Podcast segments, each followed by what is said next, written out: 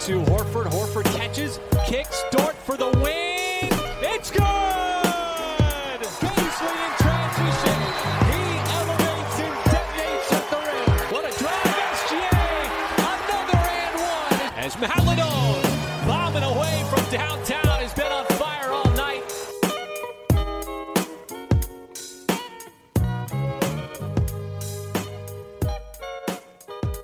Salut à tous et bienvenue dans l'épisode 3 de la saison 4 du podcast Open Thunder. C'est Pierre qui vous parle. Je suis très heureux de vous retrouver après une semaine de repos. On a pris une petite semaine tranquille euh, après la draft. Euh, on a plusieurs sujets à aborder aujourd'hui. Et avec moi, comme d'habitude, pour cela, Constant. Comment ça va, Constant? Ça va, ça va. Bonjour à toutes et à tous. Euh, oui, on a pris une semaine off, principalement pour changer de décor, comme vous pouvez le constater. Euh, non, non, bah, c'est bon. On, on prend des petites vacances quand même. Il faut bien, il faut bien après euh, cette période particulièrement chargée pour OKC, il faut bien prendre un petit peu de repos. Mais on revient, on revient parce que euh, il y a quand même deux trois petits trucs à dire, deux trois petites choses qui Mhm. se sont passées depuis notre dernier live. Ouais. Bah, comme vous le voyez, normalement, il y a la vidéo sur ce, sur ce podcast-là. On met, au mieux de vous mettre une image de fond, on vous met nos têtes. On a un petit peu travaillé ça. Ouais, et vous voilà, pouvez euh, admirer la, la beauté de Pierre et admirer ma dégueulasserie maintenant, euh, même en podcast. Même en podcast, ça c'est ça c'est fort. Euh, bon, deux, gros, deux grosses parties aujourd'hui. Bien sûr, en deuxième partie d'épisode, on reviendra sur le, le- début de Summer League, là, les matchs qu'on a déjà vus, un petit peu euh, de, de- de nos rookies notamment, on va pas mal parler de ça. Mais avant, on va parler Free Agency quand même, puisque Sam Presti a, a pris plusieurs décisions sur ce, sur ce début de Free Agency.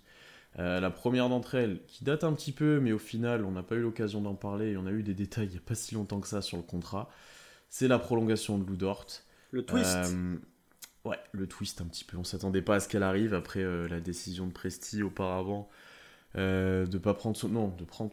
Ah mais justement c'est ça le, le plot twist, c'est qu'on s'était Ouais. quitté euh, sur le live euh, en parlant justement de Dort et du fait que Presti avait dit qu'il allait activer euh, la Team Option. Oui, c'est pour ça que je m'embrouille. Attends, qu'est-ce qu'il avait dit? Et Qu'est-ce oui, qu'on a c'est fait? ça. C'est ça, on, a- on a- exactement on ça. tout- on était tous très inquiets et là, la veille de la free agency, le plot twist, euh, en Ouais. fait on l'active pas et du coup bah bah voilà euh, prolongation de, de Lugensdort, premier dans la première heure de la free agency, je crois il devait être minuit Mhm. 45 quelque chose comme ça, ça a été fait euh, plutôt très rapidement hein, bien évidemment, il n'y a pas eu de tempering, euh, hein, les deals sont signés à minuit une évidemment il n'y a jamais de tempering en NBA, mais voilà ça a été fait. Euh, bon, le contrat 82,5 millions sur 5 ans avec du coup une team option la dernière année à 17 millions 2 où Dort aura 27 ans pour, pour, pour les détails. L'année prochaine, du coup, Dort gagnera 15 millions 3 et le contrat sera progressif d'année en année, il gagnera toujours un petit peu plus. C'est presque tout le temps ça maintenant NBA, euh, le format des contrats, j'ai envie de dire, avec les augmentations de salary cap normalement, etc. Euh, quelques bonus aussi quand même, des bonus d'un million par an potentiellement. Euh, si Dort est désigné All Defensive Team et DPOI, et c'est la même chose, c'est les deux en même temps ou Oui. c'est l'un ou l'autre? Non c'est les deux en même temps. Bah, déjà, c'était DPOI, était All Defensive Team, forcément. Oui, mais t'es pas Euh, first. c'est déjà Oui, arrivé c'est que. c'est vrai? Monsieur- me- 2013, Marc Gasol et Deepoy, il est dans la All Defensive Second Team. Ça, c'est incroyable. Ça, c'est en même temps, est-ce que Marc Gasol euh, méritait vraiment ce Deepoy euh, Moi, C'est un personnellement, je un l'aurais. peu collectif, non? C'est- c'est- Ouais, bah, c'était c'est Memphis, mais moi, cette année-là, Mm. je l'aurais donné à LeBron. Mais euh, ouais, Marc Gasol et, et, et Deepoy est dans la All Defensive Second Team. bon. Intéressant. Euh, donc, à voir si Lou Dort accède à ses bonus. On se doute que les premières années de son contrat, en tout cas, ça sera compliqué. À voir un petit peu plus tard si OKC redevient vraiment compétitif. Euh, voilà. Au final, qu'est-ce qu'on pense de ce contrat constant concrètement? Déjà qu'on a bien fait d'attendre euh, pour sortir le podcast et qu'on l'a pas fait la veille, enfin ou le lendemain plutôt, parce que là on a eu euh, toutes les petites informations qui sont sorties. euh, C'était voilà comme comme on est OKC, euh, même sur les contrats, il faut attendre trois semaines pour avoir les détails officiels. Je pense que c'est surtout parce que le premier jour de la free agency, le 1er juillet, c'est le moratorium et que les contrats sont signés qu'à partir du 6. Donc j'imagine que c'est au moment où le contrat était officiellement signé que les détails sont sortis.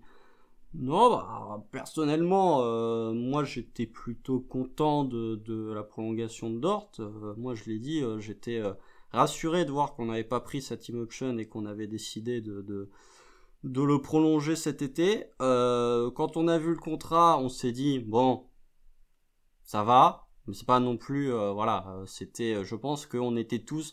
Il y en a quelques personnes qui ont dit que c'était overpay. Je pense qu'on était tous dans, le range hockey tiers. Euh, le montant, on disait, Lugensdorf mérite ce montant, euh, mais vraiment pas plus, quoi, parce que plus ça commençait à faire beaucoup. Euh, après, quand on a vu le contrat, il y a eu un peu de flou. Euh, juste après l'annonce de la prolongation de Dort, un moment, la dernière année était euh, une, une early termination option, qui est une player option, hein, basiquement. Euh, il y avait une player option, puis la cinquième année était euh, complètement garantie, etc. C'était un peu brouillon. Et finalement, on a le détail là du contrat. Euh, player option sur la dernière année, ce qui t'offre quand même beaucoup plus de, de marge de manœuvre euh, si t'es le Thunder. Le montant, bah finalement, euh, quand tu vois le montant, c'est la cinquième année qui fait un petit peu gonfler les montants, parce que sinon, le contrat de Lugensdort, c'est du 64 sur, c'est du 64 sur 4, ce qui est un montant tout Mm. à fait honorable. Euh, on en parlera peut-être après, mais je vous ai euh, sorti quelques contrats de joueurs qu'on peut comparer à Lugensdort. Vous verrez que c'est euh, c'est dans le même range, voire même un peu moins concernant Lugensdort. Voilà, tu, envoies un message fort à Gijus Alexander, par exemple, notamment, et, tu verrouilles un joueur important de, ta reconstruction pour l'instant et que tu juges important pour le futur en lui donnant un tel montant. Mm, Je suis plutôt d'accord avec toi, globalement. Euh, je pense que ce prix-là, il est honnête. euh, c'est assez cher quand même, mais il est honnête. C'est le genre de, montant que tu peux mettre sur un joueur comme ça. Euh, à ne pas oublier quand même que Dort est jeune. Dort va encore progresser, à voir jusqu'où il va aller, comment il va évoluer. Mais c'est un joueur qui potentiellement est encore loin de son plafond. Là, tu l'as jusqu'à ses 27 ans, ce sera l'entrée de son prime. Tu auras beaucoup plus d'infos sur lui, sur ce qu'il pourra donner euh, à terme, etc. Voilà, là, tu auras globalement une idée du niveau de Dort et de la carrière que pourra faire Dort. Euh, je trouve ça intéressant aussi, tu l'as dit, le message envoyé au groupe euh, pour Shea. Tu, lui fais un contrat aussi long que le sien. Globalement, les deux s'arrêteront potentiellement en même temps selon ce que tu fais avec les options, etc. Mais les deux risquent de s'arrêter en même temps en 2027. Euh, tu t'assures ce duo-là pendant longtemps, un duo qui, qui marche beaucoup hors terrain aussi. Donc euh, ça c'était important aussi dans le message, tu l'as très bien dit. C'est important aussi dans l'aspect mental et l'aspect euh, culture pour OKC où Dort je pense a un, un aspect important. Alors on a atteint le poids culture. Bien sûr. De, bien sûr. combien? 6 minutes de, de podcast? À 7 minutes, on a atteint déjà le point culture, hein, le fameux. Bah ouais mais c'est c'est le cas en fait. Donc euh, je, on, il faut le mentionner aussi, je pense que Dort est important pour euh, dans, dans cet aspect-là, dans l'aspect combatif, dans tout, tout cet aspect-là euh, qui, est développé maintenant avec chaque rookie, etc. Tu peux pas l'enlever, tu peux pas l'enlever quand tu parles de Dort et d'OKC. Euh, et après, il y a quand même plusieurs points que je, voulais mentionner. Je l'ai un peu dit, ça tombe en même temps que la fin du contrat de, Shea. Donc tu t'assures là sur une période de, de 5 ans euh, un noyau de ces deux-là. Ça tombe aussi potentiellement, selon ce que tu fais avec euh, les prolongations, les qualifying offers, etc., en même temps que la fin de Chet et de, que, J, que J-Dub, potentiellement.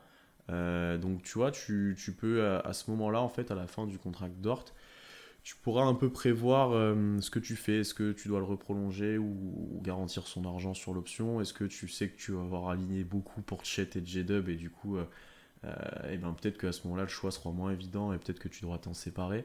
Tu auras eu sûrement prolongé Guidi à ce moment-là aussi, peut-être Man. Euh, tu vois, tu t'accordes un peu de, bah, tu t'accordes un peu de, de, moyens de, de jouer un peu sur, euh, sur qui tu gères en termes contractuels, etc. Et l'autre point aussi, et ça, ça a été pas mal mentionné sur Twitter, c'est qu'un contrat comme ça, en termes de trade ou de potentiels euh, futurs échanges, ici, parce que certains vont, vont penser à ça, et effectivement, quand tu arriveras à ce moment-là de ta reconstruction, il est intéressant. C'est pas un contrat, je pense pas qu'il sera toxique un jour. Euh, c'est pas un contrat qui sera inéchangeable, mais qui pourra être aligné dans des trades, etc., pour aller chercher peut-être de meilleurs joueurs. Donc euh, ça peut être intéressant dans ce biais-là aussi. ce que j'allais dire, euh, point de vue contrat, point de vue trade, te, te dire que d'ici 4 ans, t'auras toujours Treban, Chet, non, c'est de la prospection. c'est de la prospection pure et dure, hein, parce que dans 4 ans, enfin 4 ans, c'est c'est quasiment deux cycles en NBA. Euh, ou 5 en tout cas, t'es pas loin de faire deux cycles en NBA. Donc euh, on sait même pas ce que ce que va devenir euh, je sais pas le monde d'ici 5 ans euh, ne nous projetons pas euh, sur la NBA en 2026-2027 parce qu'alors là on n'a pas fini de, de, faire des théories moi, moi ce que je vois c'est que effectivement tu paries sur lui je pense que si tu lui donnes un, un tel montant c'est que tu, tu envisages qu'il lui reste une certaine marge de progression malgré tout euh, parce qu'en l'état actuel des choses, je suis pas convaincu que ce montant soit euh, réellement euh, c'est honnête. Mais est-ce qu'il vaut vraiment ces 64 sur 4 avec ce qu'il a prouvé actuellement? Il ah, Faut voir, il faut voir, c'est à discuter. oui, c'est pour moi c'est un, joueur que tu peux mettre dans un asset pour dans un asset que tu ça peut être un asset pour un trade si tu veux mettre du salaire parce que voilà si tu veux récupérer même pas une superstar, mais si tu veux récupérer un gros calibre, bah, ces joueurs vont certainement avoir un contrat assez élevé. Euh, le Thunder, euh, il y a bien un moment où déjà cette année, au niveau des finances, on en parlera peut-être un peu après, mais avec le cut de Kemba, la prolongation de Dort, le contrat de Check, etc., commence un petit peu à serrer la ceinture euh, pour pas rentrer dans la luxury tax. Donc il y a bien un moment où ton salary cap, tu seras au-dessus du salary cap, donc il faudra envoyer du salaire. Et Dort peut faire partie de, ce trade-là. Il peut, voilà, il a une bonne valeur comme tu l'as dit, le contrat, pour moi, il sera, hormis grosse blessure ou, chute de niveau assez drastique, il sera jamais euh, complètement toxique. Puis il y a un autre point qu'il faut quand même pas oublier, c'est qu'il y a un CBA qui va entrer en vigueur euh, l'été prochain, euh, qui va faire l'objet, à mon avis, de moult négociations entre la NBA et la NBA Players Association. Euh, on s'attend à une hausse drastique du salary cap euh, dans les futures années. Euh, pour ceux qui ne savent pas, la NBA a jamais fait autant d'argent que cette saison. Je crois qu'ils ont eu près de, 9 milliards de revenus. Enfin, c'est un chiffre débilement élevé. dédicace à tous ceux qui, disaient il y a 2-3 ans que la NBA était en train de mourir avec le Covid et le fait que les joueurs avaient un discours un peu plus politique. Bah non, la NBA fait plus d'argent que, que jamais. Donc voilà, le salary cap va augmenter d'ici euh, quelques années. Il est prévu, fourchette haute, il est prévu une augmentation de plus de 10 millions du salary cap, ne serait-ce que pour l'été prochain. Donc ouais, euh, finalement là, les 15 millions, euh, tu peux te dire, ça fait, de l'argent. Mais d'ici 2-3 ans, en fait, quand tu auras un salary cap qui sera à 150 millions, ça va peser rien du tout. Hum, en termes de pourcentage de ton salary cap occupé sur un, un joueur qui du coup sera peut-être à, on va dire quoi, quatrième, cinquième option, Mm. Euh, au final, tu te diras, ben ouais, c'est honnête, c'est honnête, effectivement. C'est ce point-là aussi qu'il faut, qu'il faut mentionner, c'est l'évolution de, de, ça, parce que, ouais, 17 millions sur 115, euh, 120 cette année. Cette année, c'est 123, ouais. Ouais, sur, bah, ouais, tu peux te dire, avec chez à côté, etc., tu peux te dire que tu as déjà beaucoup de salaire sur, euh, sur, sur deux joueurs.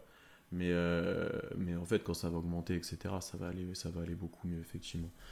à voir ensuite jusqu'où il va aller moi, tu vois, si tu finis, c'est improbable, hein, mais tu finis, si tu payes 17 millions pour un joueur euh, qui, au final, te joue 30 minutes par match, qui est euh, ta troisième option parce qu'il s'est développé et qui est DPOI potentiel tous les ans, non, il sera, il sera pas potentiel Deepoy. Attends, la NBA a donné le Deepoy à un extérieur cette année. Là, ils vont plus en redonner un à un externe pendant les 25 prochaines années. C'est pour ça que je dis potentiel. Ah bah, tu te dis, ouais, il a le niveau, mais il l'aura jamais, tu vois. Bien sûr. Là, là, ils vont le donner qu'à des intérieurs pendant les 25 prochaines années. Hein. Ils peuvent le donner à un joueur du Thunder, hein, d'ailleurs. Hein, un mec qui joue à l'intérieur. Mais euh, bon.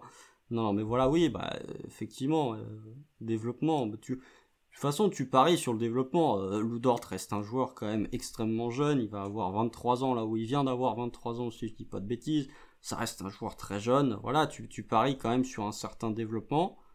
Et euh, moi, je me, on peut, ça aussi, on peut en parler parce que il y a eu quand même un certain flou autour de la team option, euh, activé, pas activé, etc. Moi, je suis, euh, puisqu'on parlait du, du montant, je suis pas convaincu que les négociations se soient faites de manière euh, ultra limpide et ultra claire et avec les deux parties qui tombent d'accord au bout de 30 secondes. Je pense qu'il y a eu des négociations. Je pense que après ce n'est que de la théorie. Hein. Je ne je peux pas avancer ce que j'ai dit, c'est que mon interprétation.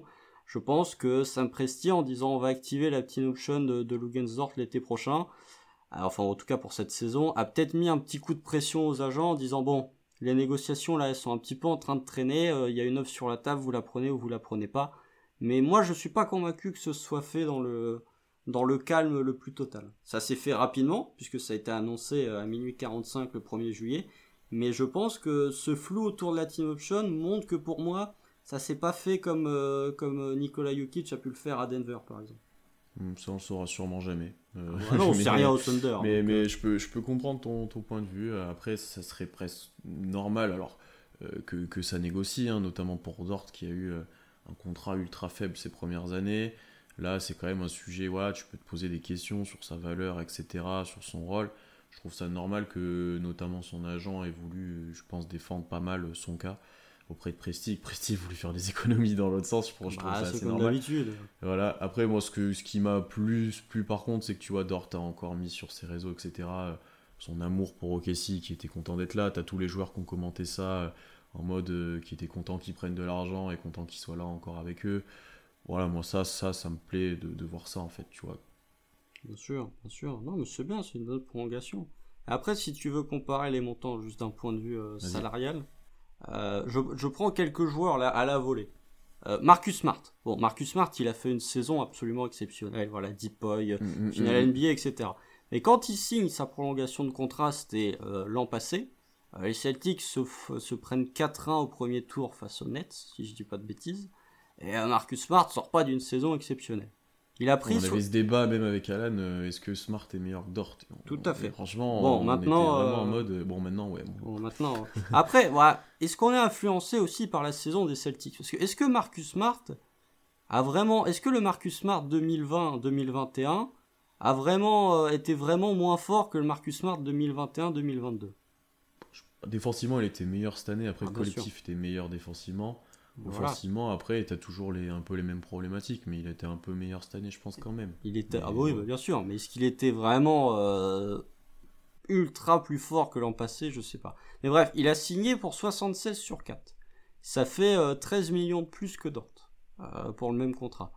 Derek White, pour reprendre un autre gars des, des Celtics, il a pris 70 millions sur 4 ans. C'est plus cher que Dort. Bon, euh, ça peut se débattre, mais moi je préfère avoir euh, un contrat euh, à la Lugensort, et même en termes de joueurs, je préfère avoir Lugensort dans mon effectif que Derrick White. Il y a quand même 5 ans d'écart entre les deux joueurs. Bon, Derrick White a été très bon durant ses playoffs, mais je suis pas convaincu que il peut refaire ce qu'il a fait là durant ses playoffs, et même je pense que tu demandes à la fanbase des Celtics, vous préférez avoir Lugensort ou Derrick White, je pense qu'ils préfèrent avoir Lugensort. Mais même en termes de salaire, c'est quelque chose, enfin voilà, c'est encore plus cher. Si vous allez chercher du côté des Clippers, nos amis les Clippers qu'on aime bien, euh, Robert Covington, c'est 12 millions la saison, pour un joueur de 31 ans.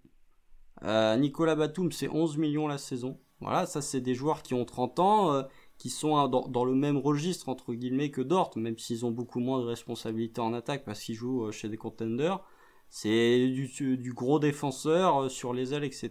Bah, c'est un peu plus cher, mais c'est moins cher que Dort, mais pour une moyenne d'âge qui est bien plus élevée. Après voilà, euh, Jonathan Isaac, on en parle souvent, euh, le pauvre, ça fait 4 ans et demi qu'il a pas joué, il a pris 69 sur 4. C'est toujours plus cher que Dort. Donc voilà, ça fait, si tu veux vraiment boucler la boucle, on peut parler de Michael Bridges, qui offensivement est un bien meilleur joueur que Lugensort, il a pris 25 millions de plus. Hmm. Donc pour, pour moi, ça, ça, montre que dans ce range, si tu veux vraiment avoir des joueurs, euh, enfin ce profil de joueur, c'est à, savoir un ailier euh, un peu suendi capable de porter la balle, pour moi c'est le prix.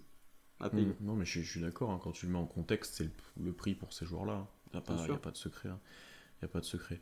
C'est une bonne manière un petit peu de conclure sur Dort, de, de remettre ça en, de reprendre un peu de recul et sur, sur prendre en compte les autres salaires qui ont été en plus donnés les années auparavant où le mm. salary cap était moins haut en plus. Enfin voilà, il y avait différents facteurs à prendre en compte. Euh, c'est encore plus intéressant, donc on, vous laisse peut-être commenter, voir si vous, vous êtes content de, du contrat de Dort. Globalement, je pense que les gens sont plutôt contents, même s'il y avait un petit peu de réticence au début, comme tu l'as dit. Euh, je pense que maintenant, globalement, les gens sont, sont plutôt contents. Euh, parlons des, des, autres cas. Après, des cas un peu moins importants que Lou Dort, bien entendu. D'abord, le cas Muscala. Là aussi, euh, chose un peu surprenante ou pas, mais la team option n'est pas pris pour Buscala à 3,5 millions. Bon, on se dit peut-être qu'il va partir, peut-être qu'il va nous refaire un coup, prolonger, etc. effectivement, on prend pas son option pour lui donner encore moins d'argent. Ça a été cool sur, sur le compte. hein. La, la veille, j'avais tweeté, pas étonné si euh, parce qu'il avait déjà fait le coup l'an dernier. Je crois, est-ce qu'il était en fin de contrat? Je sais plus. Ou je crois qu'il devait avoir une player option. Je sais plus, mais ouais. Il avait déjà fait le coup. ouais. Je me suis dit, là, je vais retweeter en disant, pas étonné s'il nous refait le coup cette année. Bah bingo. Ça Mm. s'est tombé tout, tout dedans.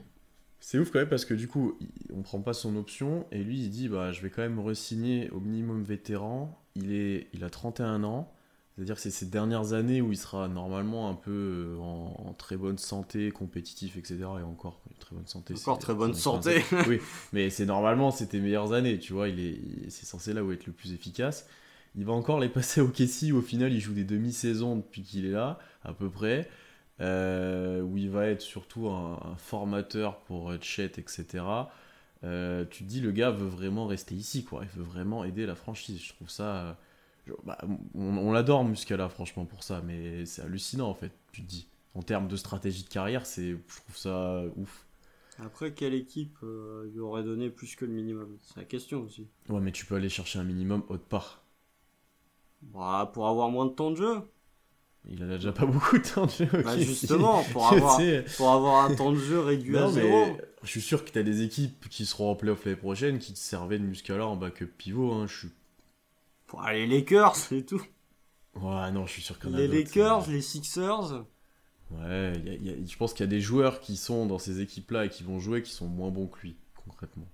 Ah, je sais pas. Ça, on est peut-être un peu biaisé par la C'est vrai aussi, c'est vrai aussi, c'est vrai aussi. Euh, mais non, mais bien, bien. euh, pro- Moi, je suis content de voir Muscala euh, prolonger. Moi aussi. Euh, il va faire des pick and pop. il va nous faire gagner des matchs, malheureusement, j'ai envie de dire. Euh, S'il joue, parce que tu penses qu'il va jouer? Ah, sporadiquement. Il y, a- des matchs où il va sortir. Il va, il va. Le Thunder, un des nombreux matchs, ça on va en reparler quand on va évoquer la Summer League, un des nombreux matchs où le Thunder mettra pas un tir dedans, tu vas voir que ça va te faire rentrer du muscala. euh, moi, je, je suis pas étonné. Je te dis pas qu'il va jouer tous les matchs, mais je pense que euh, un peu comme euh, comme euh, à une certaine époque, Nick Collison a été utilisé. Ça joue pas tous les matchs, mais il y a un match où il va te jouer un quart d'heure. Il va Comme être année, à, hein. à 3 sur 4 à 3 points. Oui, ou comme cette année. Tu vois, selon qui était présent, selon si tu faisais jouer JRE dans le 5, dans le machin, s'il y avait Favor, s'il y avait. Voilà, tu faisais un peu jouer, ouais. À voir. À voir qui c'est qui reste aussi dans l'effectif euh, sur ces postes-là euh, dans, dans quelques semaines aussi. Euh, j'ai du mal à voir un rôle, c'est un peu comme Kenrich, on en a parlé l'autre fois, j'ai du mal à voir comment on va les utiliser les deux. Euh, donc, euh, donc non, à voir, mais effectivement, il va t'apporter si tu le fais jouer en tir, en pick and pop. Euh, défensivement, il peut plutôt bien compenser. euh, euh, tu vois, en termes de pivot, c'est pas le, le plus nul de, de l'effectif.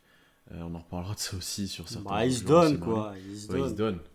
Mais euh, non, moi je suis très content de l'avoir encore une fois. hein. Tu, tu- ce genre de profil et le comportement qu'il a, tu peux que l'avoir l'envie, en- avoir envie de l'avoir dans la franchise, concrètement. Ouais, ouais, bah, c'est bien, c'est bien. Ça fera une, ça fera une mascotte sur le banc. Un peu ça. Non, mais c'est bien. Il faut, il faut. euh, pourtant, euh, Dieu sait que je suis pas le plus, euh, le plus grand fan de dire ah, il faut des vétérans dans un effectif. euh, voilà, je peux comprendre le raisonnement, mais moi je suis pas en accord avec ça. Mais je suis content de voir que Mike Muscala va, va toujours traîner dans le coin. S'il peut donner deux trois conseils à Chet, euh, notamment Mm. euh, sur le pick and pop, moi je suis pas contre. Ah, Ça, je préfère avoir des, je préfère avoir Muscala qui conseille Chet plutôt que Derek Favors en tout cas. Ou Jamichael Green. Ouais, c'est pas le même profil, c'est différent. Oui, mais Je crois que je préfère Michael Green que Derek Favors. euh. je pense aussi. Je pense aussi. Euh, bon, sur Muscala, pas grand chose à dire. Ensuite, Isaiah Roby, la légende, qui a été coupé. Le contrat, son argent n'a pas été garanti, plutôt, on va dire comme ça. Bah, il a été coupé, Euh, quoi. Ouais, ouais. Parce que on avait, on avait un peu euh, repoussé l'échéance euh, une semaine avant, avant de ne pas garantir son argent. On se demandait s'il allait, si on n'attendait pas un petit peu. Du On coup, avait on même laissait pris la temps. team option. Ouais, On avait pris Ouais. la team option euh, et euh, ça c'est incroyable. Les contrats en NBA, tu vois que globalement. Tu euh, prends la team option, mais en fait, il n'y a rien de garanti. C'est quoi, quoi l'intérêt? Ça- se voit qu'il n'y a pas la CGT en NBA hein, parce que sinon ça passe jamais ça des trucs comme ça c'est vraiment tu prends la team option tu te dis bon bah ça y est je vais rester l'an prochain ah non faut que t'attendes encore une semaine pour que pour que Ah, ton argent soit garanti ça c'est marqué dans le contrat euh, je suis sûr que c'est marqué dans le contrat Euh, mais euh, putain la vache c'est dur hein. nous on se disait bon bah il va être là quoi Eh ben non, Mm. en fait, il est Au moins, au coupé, moins au euh, training camp, au moins. Ouais, ouais. C'est ça. Euh, bon, c'est pas illogique qu'il soit coupé vu l'effectif, vu voilà ce qu'il donne depuis euh, quelques années, etc. Après, je pense que toi et moi, on était d'accord sur le fait que c'est pas lui la priorité à couper, et que Non. c'était pas le plus inintéressant à garder, même si les gens l'aiment pas spécialement, etc. Il a, depuis qu'il est là, il a progressé, il a fait des grosses perfs, il a des matchs, euh, enfin, notamment offensivement où il a porté, etc. C'est défensivement qui était plutôt, il était plutôt mis en doute. Ah, attends, il y a lockdown Jokic. hein. Attention. oui, c'est vrai. Ça, eh, Mais- qui, le- qui, est, qui, est, qui est capable de lockdown à un double MVP en titre euh, Il y a pas beaucoup. Favors, Favors. Ah ouais, pff. Le Favors Game. Euh, non, mais tu vois, c'était pas lui qu'en priorité, peut-être tu te disais je vais couper lui par rapport à un Favors, justement, ou par rapport à là. Mais, mais le choix a été fait bah, par rapport à son contrat et cet argent pas garanti, surtout, je pense, donc euh, c'était peut-être prévisible. Puis le roster crunch aussi. hein. Hmm. Le- L'embouteillage qu'il y a dans le secteur intérieur. Euh, moi, moi, je ne bon, vais pas le cacher. De toute façon, si vous suivez les podcasts depuis, euh, depuis l'arrivée de ce bon vieux Isaiah Roby, vous savez que je lui ai tapé dessus euh, allègrement. Hein, C'est probablement le joueur sur lequel j'ai le plus tapé euh, de tout l'effectif. Euh, quoique, ça doit se battre avec certains. Mais euh, non, euh, moi, je je dis pas que je suis déçu, parce que ça reste Isaiah, Roby, il faut quand même pas déconner. Mais je trouve que c'est dur. Tu autant tu l'aurais coupé l'été dernier, je t'aurais dit ok parce que le mec était Mhm. vraiment dégueu. Autant la saison qui nous a sorti l'année dernière, il était à 44% à 3 points. Offensivement, il montrait quelque chose. Il montrait de, vraies, de, de vraies belles choses. Il y avait eu du progrès, etc. Alors ça reste euh, à, l'échelon d'Isaiah Roby, donc euh, voilà, calmos. Mais euh, il y avait quand même eu une marge de progression. Et, je trouve que ce soit lui le premier coupé quand je vois certains noms sur l'effectif qui sont encore présents et qui ont montré de bien moins bonnes choses l'année dernière qu'Isaiah Roby. Je ne dis pas que ça me fait tiquer, mais ça me fait lever un sourcil en disant tiens, effectivement il y a une histoire de, de, de contrat euh, garanti, etc. Mais il y a un certain meneur français qui aurait pu être coupé avant que son salaire soit garanti, qui n'a pas été fait. Euh, donc voilà, moi je me fais dire que, enfin je me dis que bon, Roby premier coupé, je trouve ça euh, surprenant, même si c'est pas totalement illogique vu l'état du roster. Ouais, je pense c'est une question de poste par rapport à, par rapport à Théo, qui je pense sera là. J'ai sentiment là maintenant, je pense qu'il sera là. Mais c'est surtout une question de poste pour Roby, une question d'argent garanti. Parce que je pense que si son argent a été euh, garanti plus tard ou déjà garanti, on l'aurait gardé, je pense. Euh, au moins sur le début de saison ou sur le training camp, etc. Parce que, ouais, tu l'as dit, c'est un joueur sur lequel tu as parié un petit peu quand même, qui a progressé, qui a eu pas mal de temps de jeu ces dernières années, et qui pour Ah le coup bah oui. rebondit tout de suite, qui a tout de suite rebondi en trouvant un contrat directement, et même Dans la future pire, épique, Ouais, c'est pire équipe NBA. Non mais tu vois, ce qui est ressorti, euh, c'était bah ouais, qu'il y a des équipes qui seraient intéressées par ce joueur-là, qui met 10 points par match, 4 rebonds en tirant à 45% à 3 points. Euh, bah ouais, il y a des équipes qui vont être intéressées à juste voir ce qu'il donne. Il est pas vieux. Ah, euh, bah, attends, tu vas voir, Isaiah Roby sous Popovic, ça va devenir un putain de défenseur et tout. Non, j'y va- il y a moyen qu'il joue et qu'il soit pas si mauvais que ça. Ah, hein, mais il va jouer, mais c'est sûr, il va jouer. Il y a moyen qu'il nous défonce l'année prochaine. Ça, par contre, j'y crois fort. Mais mais tant mieux, comme ça qu'on perde, euh, comme ça on aura des choix plus hauts euh, le soir de la, Ouais, enfin, des progrès plus hauts le soir On de va pas commencer à débattre de ça. non, non, mais, sinon. mais il va jouer aux Spurs. hein. T'as vu le- le- l'effectif des Spurs? Mm. C'est c'est incroyable. L'effectif des Spurs, euh, c'est l'une des premières. Sans vouloir les défoncer, hein, parce que ça se trouve, ils vont me surprendre comme l'année dernière, ils m'ont surpris. Mais là, je me pose la question.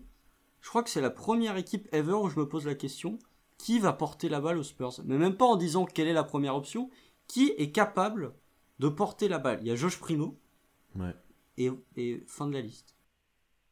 Il y a Jérémy Sohan, mais euh, Ouais. c'est pas non plus un bowler aura un rôle fou. important avec Vassel et. ouais, Vassel, mais même euh, Vassel a pas le handle le plus incroyable de la ligue. Keldon a pas le handle le plus incroyable de la ligue, donc vraiment je Ouais, suis je pense qu'ils vont essayer de faire, un... c'est pas le débat, mais ils vont essayer de faire un truc un peu partagé et tout, mais euh, il y a un moment, euh, l'année dernière, Murray portait beaucoup la balle, quoi. un C'était un usage les plus hauts de la ligue. Ouais, euh, bien donc, sûr. euh, non, ça va, être, ça va être marrant à voir. Mais effectivement, il aura peut-être une petite place à se faire dans cet effectif-là. Ils sont allés le chercher directement et tout, ça peut être intéressant, intéressant Je- pour Moi je te dis, il y aura des matchs à 30 points de Roby la saison prochaine, c'est Bon, sûr. Il y en a déjà eu, donc c'est pas, pas Bah, C'est pour ça, c'est pour Mm. ça, c'est sûr. Euh, bon, dernier contrat là, qui est sorti hier et qu'on qu'on va aborder avant de faire une transition vers la Summer League, c'est celui de Jay Will, Jalen Williams, qui a eu un contrat euh, type euh, Malédon, JRE, etc. À voir les Wiggins. détails, on les a, on les a pas encore, ouais, Wiggins. Euh, 4 ans, euh, le montant exact 8 millions, 8 millions 2. Euh, on n'a pas tous les détails comme je viens de le dire. Euh, ouais, c'était ça, soit ça, soit un toué. Après là, Omoruri avait eu le toué, donc tu pouvais te dire que Jelin allait être signé sur un contrat normal. Euh, bon, bah voilà, on parie sur lui. Il n'a pas été spécialement bon sur la Summer League, on en parlera peut-être après. Mais bon, on s'attendait à ce qu'il soit quand même conservé dans l'effectif, vu son profil et vu euh, l'endroit où tu le draftes et ce que t'en ressors, etc. C'est ça, c'est tu draftes pas un gars. Moi, j'ai jamais cru à cette histoire de two-way. Tu draftes pas un gars à 34 pour le signer en two-way. euh, ça, ça, ça marche pas comme ça. Alors moi, c'était la solution pour. euh, tu t'en- tu t'enlevais une épine du pied en termes de, de crunch effectif, quoi. Tu vois, Non, non, pas- non, c'est.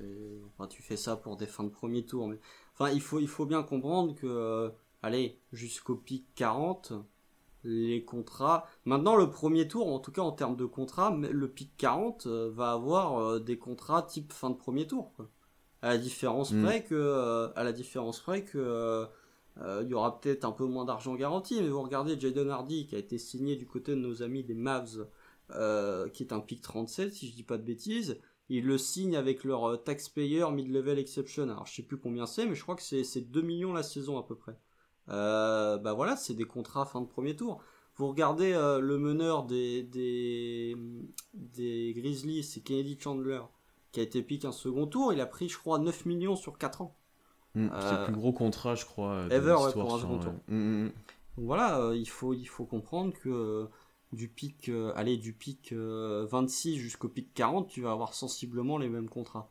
Euh, la différence, c'est que on n'a pas les détails du contrat de Jeline, mais je suis quasi sûr que c'est les mêmes euh, que ceux de Malédon, de Wiggins et de JRE, parce que euh, c'est les trois, c'est les mêmes contrats. C'est les deux premières années garanties, la trois et la troisième et la quatrième euh, pas garanties du tout. Euh, on peut quasiment être sûr de ça. Euh, tu t'assures deux années de test, ou en tout cas deux années pour évaluer le niveau de, de Jalin. Et si ça marche pas, bah tu le coupes à, à moindre frais. Euh, mais voilà, mais ce... oui, bah c'est signature logique, signature logique. Ouais, pas trop de surprise là-dessus. Tous les autres rookies d'ailleurs ont été signés auparavant. Bon, sans surprise, c'était rookies de premier tour. De toute façon, t'es un peu obligé de les signer. Euh, Pas obligé, hein, si tu veux les mettre dans un Tu trade. les- tu peux les- Ouais, et tu peux les stacher aussi éventuellement. Ouais, bon, Faut pas les faire venir tout de suite, mais euh, pas les notes quoi. Qui a été staché cette année? Je sais même pas. Il y a des gars qui ont J'ai été pas vu grand monde, hein. J'ai pas vu grand monde, hein. Je crois qu'au premier tour, il y a personne qui a été staché, hein, Mhm. parce que même Jovic pas. est venu. Ouais. Non, non, je suis pas sûr qu'on ait. J'ai pas eu. Ouais, ça me dit rien. Il y a pas un Français qui a été Les gens nous diront. euh, Pas cette année, je vois pas. Il y a pas beaucoup de Français qui ont été draftés. Kamagaté, il joue en Summer League, je crois. Bref, bah, les, voilà. les gens nous diront si on en a oublié, mais euh, j'ai pas à souvenir après. Est-ce que ça peut se faire après? En stage Ouais. Ah, je sais pas, là, ça vient. euh, Ouais, est-ce que tu. Ouais, donc bon, bref. Euh. Non, mais content pour Jeline, content de l'avoir dans l'effectif. euh, voir maintenant ce qu'il ce a comme temps de jeu l'année prochaine. Je pense qu'on verra pas mal en J-League de mon côté. On va en discuter plus tard, mais voilà. Euh, j'a- j'attends de voir, j'attends de voir comment son jeu s'exporte en NBA. Euh, pour l'instant, on n'a pas été spécialement convaincu. Euh, mais, mais, mais on aime le joueur, on aime le profil, on aime euh, la complémentarité avec J-Dub, on aime le, Ouais, c'est ça, ouais. le- scénario avec. Non, ça. mais lui, c'est typiquement, les gens sont fans. Même les gens, euh, tu vois, même les gens qui ont regardé un peu la draft, la Summer League, etc., ils- tout le monde a kiffé le joueur, concrètement. Même les médias un peu différents de nous, tu vois, Ah, parce qu'ils l'ont vu prendre deux charges et faire trois passes par match. Bah ouais, mais ça, ça, ils aiment bien, tu vois. C'est le profil qui est atypique, tu vois. Il a, il ça. a un côté. Il a une bonne tête. T'as envie de l'apprécier, Jane Williams. Mm, mm, mm, T'as envie de l'apprécier, t'as envie que, vu que tu l'apprécies, t'as envie que ça devienne un, un bon joueur. Mais euh, la réalité du terrain est parfois cruelle. En tout cas, euh, sur ce début de Summer League, elle est plutôt cruelle pour lui. Bon, justement, parlons de la Summer League, c'est le moment. Euh, alors, au moment où on enregistre, déjà, on précise les choses. Euh, le match contre les Rockets vient de se jouer. Les joueurs bon, ont fait leur premier match à Vegas. Il y a eu toute la Summer League d'Utah auparavant. Donc, on a quoi 4 matchs à se mettre sous la dent. Mm. Euh, bon, il n'y a pas grand monde qui a joué les 4 matchs, concrètement. Ah, bon, ouais, s'il y en a quelques-uns, quand même. Euh, Ouais. Il y en a quelques-uns. Il y a, il y a, il y a Jalen. Gui- Guidi Non, Ah non, il n'a pas joué, hein, je te dis une il bêtise. joue pas, il joue pas Ousmane. le dernier. Ouais, Ousmane. Euh... Ousmane Dieng. euh, JRE, il doit avoir, jouer euh, les 4. Omar Yuri a joué les 4 Ouais, c'est possible. JRE a dû jouer les 4. Ouais. Wiggins, euh, est-ce qu'il joue le deuxième? Non, Wiggins, il joue pas tous. Il joue Ouais. pas le deuxième. Euh, non, bon voilà, donc concrètement, on a, mais on a quand même vu globalement un peu tout le temps les mêmes joueurs, les un peu les inconnus du roster qui sont venus là pour euh, la Summer League, on les a pas trop vus jouer. On voit plutôt ceux qui vont, seront peut-être dans l'effectif l'année prochaine. Waters a peut-être joué les 4, excuse-moi, mais. euh, Non, il a pas joué le premier. Ah, terrible. Euh, du coup, parlons un petit peu de ce qu'on a vu. On va commencer bien sûr par le joueur le plus attendu et qui a fait le plus parler sur ce début de Summer League, c'est Chet Holmgren. Il a Ah bon fait, je pense, je, je- je pense qu'il a C'est fait le plus attendu Ouais, je sais pas. J'avais pas remarqué. je pense que honnêtement, son premier match de Summer League, je crois que j'ai- rarement vu une perf comme ça. Oh, ça y est, ça y est. Non, mais il faut le dire. Et il y, a y a même des spécialistes NBA qui l'ont dit. C'est une des meilleures perfs qu'ils ont vues de Summer League euh, depuis je ne sais combien de temps. Il était monstrueux. Après, ça a été un peu plus compliqué. on pourra un peu plus débattre du niveau de jeu. Euh, pour l'instant, je suis plutôt satisfait de ce que je vois. Il a les, les défauts et les limites, pour l'instant, qu'on pouvait s'attendre, je trouve. Il a les points forts et euh, les apports terrain qu'on pouvait s'attendre aussi, je trouve. Enfin, t'en retrouves ce qu'ils font de Holmgren, ce qu'il fait de Chet Holmgren pour l'instant, quoi. Euh, notamment défensivement, on retrouve euh, voilà, ce qu'il peut faire. Euh, après, il y a ces flashs offensifs qui sont là parfois, qui sont moins là d'autres fois. Il y a, y a ce tir bon, sur lequel je crois, etc. Et qui, pour l'instant, les pourcentages suivent. Bon, le premier match, forcément, à, gra à c'est ce qu'on a dit un petit peu, tout, Oui. tu m'as dit en off, mais globalement, le tir est là, j'ai confiance quand il prend les tirs. Il y a ce pourcentage au lancer franc qui est satisfaisant parce qu'il en a pas loupé sur Bah, 15. quand t'as 100%, globalement, ouais, c'est un peu Quand t'as 15 sur satisfaisant. 15, c'est satisfaisant. Euh, comment tu trouves Chet, toi, sur ses premiers matchs? On va aller un peu plus loin que le débat. euh, il est trop mec pour défendre Lofton, il est, il est trop fort pour jouer la Summer League parce que bon, c'est un peu stérile. Non, bah moi je suis déjà saoulé euh, de, de voir le nom de Chet Holmgren sur Twitter. Il a fallu deux matchs de Summer League pour me saouler. Je pense que c'est un, un nouveau record. Euh, le premier match déjà, mais ça va dans un sens comme dans, comme dans un autre. Euh, moi le premier match de Chet, je l'ai pas vu en direct. Donc j'ai vu le lendemain euh, la, la commu Thunder prendre feu, mais comme je l'ai rarement vu prendre feu, euh, en tout cas pas depuis ces deux dernières années. Euh, moi j'avais plutôt tendance à dire les gars, calmez-vous, ça reste un match de Summer League. En face, le meilleur joueur, c'était Jared Butler. Euh, calmos. Mais euh, deuxième match, malheureusement, bah, il y a eu un, retour de volée. Enfin, il y a eu une volée de bois vert parce que, bah voilà, quand tu fais, euh, quand la commu a été autant, euh, pas faire les fous, mais quand la commu a été autant expressive et autant positive sur le premier match, bah bien évidemment que sur le deuxième, toutes les autres fanbases NBA vont te cueillir quand Chet est, moins bon. Ça c'est voilà, c'est des débats parallèles, mais Ça va être ça tout le temps, globalement. hein, Ça va être. euh, ah bah sur cette saison, vous prospects, inquiétez euh, pas que euh, surtout sur Chet. hein. Bah surtout, bah, c'est un prospect polarisant, Chet, il faut quand même le dire. T'as t'as pas mal de gens, bah, notamment dans la fanbase du Thunder, qui croient en Chet, qui croient dans son plafond, qui sont hypés, etc. Donc quand tu vois le premier match, ah, forcément, tu peux que te hyper, tu peux que euh, voilà, te t'enflammer un petit peu. Et bah quand tu vois le deuxième, bah, ceux qui te disent qu'il est trop maigre et qu'il est pas adapté à la NBA, etc. Bah là forcément le retour de flamme est, est conséquent, Ah c'est bah, obligatoire. ça, c'est- Mais c'est le jeu et euh, tu peux pas empêcher les gens de s'enflammer après un premier match comme il y a eu et tu peux pas empêcher les gens de te faire un retour vu le deuxième match non plus. Donc euh, après il faut essayer des fois de prendre du recul effectivement comme tu le dis, c'est de la Summer League euh, par rapport à- au premier match qu'il y avait en face, par rapport au deuxième du profil de Lofton, euh, voilà, tu il faut le pire match. Il y en aura pas un NBA des comme ça et lui c'est le pire match-up ever pour Chet. Bon, Si, il y a Zion. Ouais, d'accord. Il y en a un NBA et je pense que si on fout Chet sur Zion quand on joue les Pels, je pense qu'on est fou. Concrètement. Concrètement, tu peux mettre personne sur Zion comme Non, mais voilà, mais en plus, actuellement. Tu, tu vois, là, t'avais, on- ça a été dit, t'avais JRE sur le terrain, tu pouvais très bien le mec sur Lofton et tu avais peut-être moins de problèmes, mais on a mis, on a mis Chet et je pense que Chet voulait le défendre. Donc bon, c'est un autre débat. Après, euh, bon, les séquences vidéo sont sorties. Mais euh, non, mais c'est normal, c'est normal. Et en plus, euh, moi, vous le savez, moi, je- j'en ai déjà parlé, que Chet soit un joueur du Thunder ou pas, je m'en fous. Moi, j'aime pas les mecs qui parlent. Voilà. Mais et c'est pas parce que t'as un gars dans mon équipe qui, qui parle que je vais le défendre. Chet, il a quand même beaucoup parlé. Alors après, ça a été sorti de son contexte, etc., etc. Mais Chet a quand même beaucoup parlé euh, avant la Summer League. Il a beaucoup parlé après son premier match. Mm.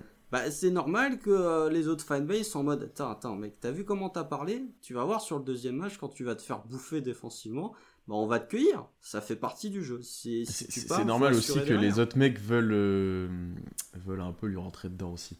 Ben, bien sûr, c'est un choix d'eux, il y a plein de choses autour, c'est obligatoire. Bien sûr, et, et je pense que, que Chet sera détesté de toutes les autres fanbases. Mais c'est sûr, il sera détesté. Autant il y a, il y a- il y a- tu vois, pour Shea par exemple, même pour Lou Dort, même si t'es pas fan du Thunder, globalement t'apprécies ces deux joueurs-là. Je pense que Chet sera détesté. C'est ouais. déjà un peu le cas. Mmh, le cas. C'est déjà un peu le cas. Il a un petit côté. Euh, un- oh, ça, c'est une vieille ref. Il a un petit côté Christian Leitner. Euh, Christian Leitner, il y a même un doc ESPN qui s'appelle I Hate Christian euh, Leitner. ouais, ouais. euh, qui était un pivot de, de Duke absolument exceptionnel, qui était détesté de, tout le monde. Tout le monde, parce que trash talking, parce que côté euh, white guy, fils de riche, etc. Vraiment, il était détesté de tout le monde. Dream Team. Je pense Dream Team, bien évidemment, sélectionné en lieu et place de Shaquille O'Neal. Bon, mais à l'époque, ça avait du sens, mais avec le recul, tu te dis peut-être pas. Euh, mais euh, voilà, il y, y a vraiment, euh, je pense que Chet sera détesté. Et après, si tu veux parler juste de, de son apport sur le terrain, parce que là, j'ai beaucoup C'est plutôt ça la question. Non, mais il faut en parler aussi, parce que les yeux seront rivés sur Chet toute la saison, et on va avoir ça. Autant prévenir la commune des débats sur Chet et des critiques de Chet sur Twitter, va y en avoir toute la saison. Au moins, les gens regarderont au caissier un peu plus. Ah bah ça c'est sûr, mais je, je l'ai dit, hein, je pense que le premier match de Chet sera en antenne nationale. Et qui sera soit contre Orlando, soit contre Houston. Ils ont fait, ESPN a fait ça l'année dernière, pick 1 contre pick 2, c'était passé en antenne nationale. Je pense que cette année, le premier match de Chet, il le sera. Ou Orlando, pas loin. euh, Orlando Casey, premier match en antenne nationale, euh, Paolo Jochet. Ouais, pourquoi pas. C'est possible, c'est possible. Mais après, sur, sur le terrain, euh, ça demanderait de, revenir plus en détail sur euh, comment joue le Thunder en attaque, parce que ça va falloir en parler aussi à un moment. Euh, le premier match, très bien. En fait, moi, ce, que je trouve le plus rassurant chez Chet, euh, c'est pas les flashs offensifs, parce que ça reste que des flashs, et que globalement, c'est pas ça que j'attendais de lui, c'est sa dissuasion près du cercle. Vous regardez, bon, le premier match de Summer League, il finit avec 6 contre. Donc ça montre bien qu'il a été un peu dissuasif.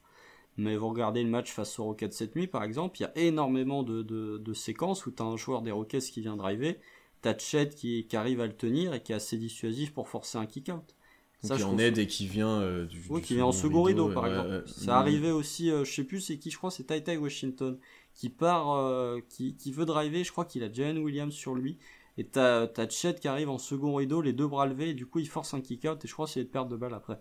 Ça, c'est des séquences que je trouve très intéressantes. Bien plus intéressantes que euh, quand t'as Chet qui fait des fade-away one leg à la Dirk et que ça fait ficelle. Euh, Il y, a, vraiment un côté dissuasif que je voulais voir tout de suite dans un contexte, contexte, euh, même si c'est un contexte de Summer League, un contexte de NBA Summer League. Je trouve ça très intéressant. Après, offensivement, bon, euh, son utilisation va quand même falloir en parler un petit peu parce Tu, que. tu peux pas, tu peux pas, ça sera pas du tout la même équipe euh, dans, dans 3 mois. non, mais euh, de ce qu'on voit. Ah, s'il faut pas, dans ce cas-là, euh, on peut parler de. Non, mais tu vois, dans, dans comment le Thunder joue, enfin, on jouera pas de cette façon-là euh, au premier match là, de, la, de la saison, tu vois. Mais après, oui, comment lui ce qu'il montre, tu peux en parler. Mais sur le contexte collectif, c'est, je trouve, enfin, oui, Bah, on l'utilise pas bien, mais c'est. Oui, bah c'est ça, on l'utilise pas bien, mais c'est enfin, c'est compliqué, c'est faible. Déjà, honnêtement, la Summer League, c'est faible. Même si t'as des bons joueurs, euh, globalement, collectivement, c'est très faible. Euh, tu vois, il y a des paniers, tu te dis, ouais, en NBA, jamais ça passe. Enfin, il y a des trucs, des pertes de balles, des fois, tu fais, voilà, ça, c'est pas possible. Alors, ça, c'est la spécialité de la Summer League. Ouais. Mais, euh, bah oui, mais du coup, s'il est pas servi dans les bonnes conditions, tu peux pas, tu peux pas juger euh, ce que montre le Mm. joueur. Voilà, c'est c'est toujours les deux vont ensemble. hein. C'est pareil pour Jabari, par exemple. hein. Jabari, il se fait taper dessus. Globalement, tous les, deux là, c'est les deux qui prennent le plus cher. Là, Paolo passe un peu entre les gouttes parce que euh, il a euh, 15 lancés par match et parce qu'il montre quand même de, bonnes choses offensivement. Mais euh, faut voir, euh, Chet, il n'est pas servi dans les très bonnes conditions. Le premier, il fait un peu tout seul euh, ce qu'il veut. Là, vous regardez le match face à Houston, il est servi au poste depuis la ligne à 3 points. Euh, c'est pas pas l'utilisation qu'il faut faire de Chet Holmgren. C'est ce que tu disais en off, je suis d'accord avec toi. Tu utilises comme il était utilisé à Gonzaga. Euh, alors que sur le premier match, tu utilises Ouais. beaucoup plus dans un autre registre. Donc euh, voilà, ça tu peux, euh, sans même dire qu'il jouera comme ça, tu peux remarquer qu'il y a une différence entre l'utilisation de Chet sur son premier match et sur le dernier actuellement. Voilà, même à, 3 points, il a été très bien défendu par, par Houston cette nuit. Tari confirme tout le bien que je pense de lui. Il a quasiment été trappé à chaque fois qu'il avait la balle, il a fait plusieurs erreurs en attaque, bref, il n'était pas dedans. Mais voilà, c'est moi vraiment c'est défensivement que, que j'en attendais le plus. Et, défensivement, force est de constater que même quand il est mauvais, même quand il se fait, enfin quand il est mauvais, même quand il se fait enfoncer au poste euh, par euh, Kenneth Lofton, euh, aka Zach Randolph, avant son régime, en plus il est du côté de Memphis lui aussi, il arrive quand même à te faire des matchs où il termine à trois comptes, etc. Cette nuit, il est, cette nuit défensivement, il a été bon, il a été très bon, il termine à 4 contre et 2 interceptions, voilà. Moi, j'en attendais euh, beaucoup défensivement et pour l'instant, je suis pas déçu. Non, ça va être, euh, ça va être intéressant de suivre. Et encore une fois, tu l'as bien dit, c'est d'abord défensivement que tu attendais des choses. Et je pense que c'est d'abord défensivement que tout le monde doit attendre des choses de Chet. C'est un prospect euh, défensif, encore une fois. Plutôt que défensif, plutôt qu'offensivement, où ça sera plus des flashs, où ça va mettre du temps, où l'utilisation l'utilisation va devoir, euh, bah, va devoir être adaptée à pas mal de choses. Quand il y a Shea qui sera là, ça sera différent. Quand il y aura Dort aussi, qui y aura sur le terrain, enfin, il y aura plein de choses à adapter pour lui. Euh, et je pense que ça mettra plus de temps offensivement que défensivement, et c'est même sûr. Euh, donc, donc, soyons patients sur cet aspect-là, mais déjà réjouissons-nous de l'impact qu'il peut avoir de, du côté défensif, parce que concrètement, il va tellement t'aider en protection de cercle. Ça va être euh, ouais ça va être nouveau. On n'avait pas ça depuis très longtemps au Kessie Ibaka. Ouais c'est ce que j'allais dire si je réfléchissais c'est Ibaka. Et euh, j'attends un petit peu au rebond tu vois il y a des passages où ouais il, est, il en prend beaucoup. Il y a des passages où il se laisse un peu avoir euh, tu vois j'attends un petit peu de voir comment comment il sera dans, dans en NBA normal dans ce contexte là mais je suis plutôt satisfait défensivement et je suis plutôt satisfait de, de ce qu'on voit de lui sur sur cette première partie de, Summer League. Après avoir niveau euh, impact physique, cardio, tu vois, il y a eu des petits passages. ça transpire. Hein. Il était éreinté, après il se donne beaucoup, ça, tu, pas, ça personne peut lui enlever, il est, il est, partout sur le terrain, il met du rythme, etc. Mais euh, il va devoir s'adapter aussi à ça euh, pour la NBA parce que le nombre de matchs est assez conséquent à NBA, donc tu vois, il va devoir s'adapter à ça. Oh, bah t'inquiète pas, d'ici 2-3 ans, quand tu auras 40 matchs de saison régulière, parce qu'Adam Silver t'aura foutu 3 tournois en cours de saison, il y en aura peut-être moins déjà. Mais euh, oui, mais tu vois que voilà, le troisième match, il a pas joué parce que déjà mm. le match face à Memphis, la seconde mi-temps, euh, tu sens que ça, ça commence à tousser au niveau du moteur. Les, euh, tirs sont forcés, il est court surtout. Non, non. Ah, il y a un manque de lucidité qui est dû à la fatigue physique, hein, de toute façon. Donc voilà, même le match contre Houston, il doit jouer 28 minutes, je crois, euh, ce qui est euh, pour moi euh, pas loin de sa, future moyenne en NBA sur sa saison rookie. donc voilà, ouais, il y a, des choses intéressantes. défensivement, voilà. Il va se faire postériser, hein, ça a déjà été le cas cette nuit. mais, mais moi je l'ai déjà dit cette nuit quand je suis passé sur le live de Houston, je préfère voir un joueur comme Shed qui y va, qui a pas peur d'y aller, et qui bah, de temps en temps prend un poster, mais il prend un poster euh, cette nuit de, du numéro 35 euh, Holman. Par contre, Tyson, il lui, met, il lui met deux comptes qui sont extrêmement sales. Vraiment extrêmement sales. Le premier, il est tellement loin, il arrive à le contrer, c'est incroyable. Euh, voilà, je préfère un joueur qui de temps en temps va prendre un, peu comme un Rudy Gobert ou comme un Yanis. Yanis fait ça aussi. Je préfère un joueur qui va aller au compte qui t'apprend un poster plutôt que des mecs qui font des, ce qu'on appelle des business decisions en n'allant pas au compte parce qu'ils ont peur de se faire poster. Si tu veux contrer les mecs, il faut y aller. Hein. Euh, Jared Allen aussi, l'exemple de ça. Jared Allen, évidemment. Il était, il était, sur les posters, tout, enfin, il est tout le temps, mais par contre, il est tout le temps dans les gros contres aussi. C'est ça. Donc, euh, moi, c'est une mentalité que j'aime bien. Hmm, moi, je, suis d'accord avec ça. Euh, parlons un petit peu maintenant de Josh Giddy. Josh Giddy, qui, on verra si on le revoit dans la Summer League, il y a un petit doute sur ça. Il y a un gros doute, mais. Euh, alors Josh Giddy, il y a des matchs, honnêtement, notamment les premiers, où tu te demandais ce qu'il foutait là, honnêtement, parce qu'il était au-dessus. Euh, maintenant, c'est intéressant de voir comment il évolue dans un effectif où, ben, pour scorer, c'est compliqué, vraiment. Euh, et donc, il doit prendre plus de tirs. Je trouve qu'il se force à en prendre beaucoup. Il en prend pas forcément que des bons. Euh, notamment à 3 points, etc. On pourra peut-être un petit peu parler de son tir. Ça, c'est la Summer League euh, aussi. Ça, c'est une des euh, un des grands trucs de la Summer League, c'est les mecs qui prennent, ils, ont, feu vert hein, sur les tirs. Mais, alors, À la passe, c'est élite, c'est. Il n'y a rien à dire. Il y en a une pour Chet là cette nuit, là, où il drive et il sert Chet. il passe par-dessus Ison, il fait. Non, mais... Où il y en a un pour un cut de Jalen aussi qui est mm. exceptionnel. Incroyable. mais... Déjà, on voit déjà d'ailleurs euh, qu'il va se faire plaisir avec les mecs qui cut et tout, avec Jalen, ça va être assez, mm. ça va être assez impressionnant. Euh, mais c'est plutôt, ouais, en termes de scoring, peut-être qu'on on va regarder un, un, petit peu ce que fait Guidi. Défensivement, c'est toujours la même chose. On va voir si en NBA il se donne un peu plus. Mais bah, typiquement, le panier que tu prends euh, en fin de match contre Houston, bah, il, défend les efforts, Là, il défend pas. Oh, les efforts là. là les efforts, dans l'axe. à la cuisine. Hein. Ouais. Mais tu vois, en termes scoring, alors il y a eu comme quoi il avait pas mal poussé à la salle pour prendre du muscle, pour pouvoir euh, mieux résister près du cercle, sanctionner les joueurs plus petits, ben, parce que c'est souvent le cas pour Guidi, il y a des joueurs plus petits. Euh, il y a sur certaines, euh, sur certaines actions où tu vois qui qui rentre un peu plus dans les joueurs, qui finit plus facilement au cercle, etc. Il a pris quelques contres quand même parce que bah, il a forcé des tirs. Je crois c'est le match le troisième, le troisième match de Utah. Bah, bah, celui d'avant, enfin le, dernier qu'il a joué avant le, mm, ouais, le dernier qu'il a joué avant le, avant la, la Summer League de Vegas, où il prend 2-3 contres un peu, ouais parce que c'est quand il met le poster. Ah bah si, il joue contre Philly, bah t'as raison, c'est bah, ça, oui, c'est ça, c'est le match où il met le poster, parce qu'avant il prend 2-3 comptes et il met le poster après. Euh, où tu vois, il force, etc. Il force des 3 points. Euh, ouais, il y a peut-être du progrès sous le cercle, mais c'est pas encore extrêmement visible. À mi-distance, il a pas énormément mis dedans, il a mis quelques flotteurs, etc. À 3 points, je trouve qu'il a, pas progressé d'empête. Il a mis un 3 points Oui, si, si, si, il en a mis. Euh, mais tu, son tir n'a pas changé, je trouve pas spécialement plus à l'aise. Il prend des pull-ups, donc il a confiance, etc. Mais je trouve pas spécialement plus à l'aise. Quoi.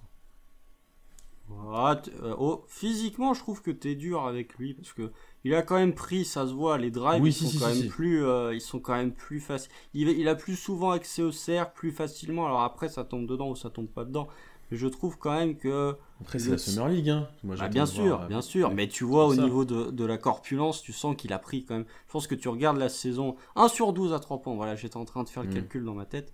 1 euh, sur 12 à 3 points sur toute la Summer League. Ça résume bien à peu près l'adresse à 3 points du Thunder. Euh, moi, je trouve, enfin, tu regardes les, les physiquement, Josh Giddy, son premier match de saison rookie et maintenant, tu vois que physiquement, il a pris. Physiquement, il a mm. pris. Euh, après, oui, le reste, euh, bon, bah, voilà. Heureusement qu'il y a l'été euh, pour travailler, parce qu'effectivement, en interview, il dit oui, j'ai pris, enfin, c'est me renforcer physiquement. Josh, tu sais que je t'apprécie beaucoup, mais j'aimerais bien que tu renforces ton tir, par exemple. Parce que là, ça devient quand même assez. Il bah, n'y a pas de progrès, quoi. globalement, il n'y a pas de progrès, que ce soit dans la mécanique. après, la section de shoot est dégueu, mais j'ai pas vu de, de progrès. J'aimerais bien en voir. Après voilà, c'est du Josh Giddy. Il a quand même cette qualité, c'est ce que tu évoquais euh, tout à l'heure, il a quand même cette qualité d'être plus jeune que quasiment tout le roster du Thunder, hormis, je sais plus qui, hormis Ousmane Dieng, je crois. Je crois que Josh Giddy est le deuxième joueur le plus jeune de, le deuxième joueur le plus jeune de, de l'effectif du Thunder de Summer League et d'avoir des séquences où tu dis il a rien à foutre là. Ça, je trouve ça incroyable. Non, mais vraiment, tu regardes mm. le, fin du premier quart, début de deuxième quart face à Houston, il roule vraiment sur, euh, sur Houston. Et pourtant, Houston qui ont envoyé des joueurs qui étaient forts. Hein. C'est pas, je te parle pas de Utah et de Jared Butler et de Taco Fall. Là, c'était des joueurs qui ont été euh, soit draftés l'an passé, soit draftés cette année au premier tour. Et vraiment, tu as des séquences où je lui dis, en mode, bah oui, je domine en fait. Donc euh, ça, je trouve ça intéressant de voir que un joueur de, de, de 19 ans euh, qui est peut-être un truc d'ailleurs qu'on évoquera quand on, va évoquer le cas euh, Jalen, ce qui est un peu le cas pour Tyree aussi, de voir ça normalement, ce que fait Josh Giddy, c'est des joueurs de 21 ans qui doivent faire ça. Et de voir que ton deuxième joueur, le plus jeune de l'effectif, n'a rien à foutre là et qu'il est juste là parce qu'il a envie de jouer, je trouve ça plutôt rassurant sur le niveau de Josh Giddy. C'est ça, Dieng, c'est un 2003 et après c'est Giddy le plus jeune qui est de fin 2002. ouais, euh, il est d'octobre 2002. Non, bah voilà, globalement, pas grand chose à dire sur Guidi. Hein. De toute façon, on savait que la Summer League, lui, il allait normalement dominer. Euh, ça lui permet de créer quelques connexions avec Chet, etc.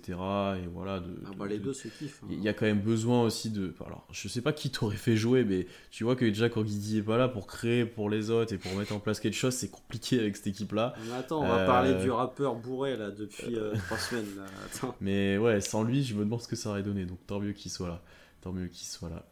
bah, un autre peut-être qui, le meilleur, le meilleur peut-être joueur du, du, Thunder sur la Summer League et qui, bah, pour le coup, joue le rôle de deuxième créateur derrière Guidi, prend les mm. minutes souvent sans Guidi à la main, qui est super fort. Honnêtement, c'est J-Dub. On s'y attendait un peu. Hein.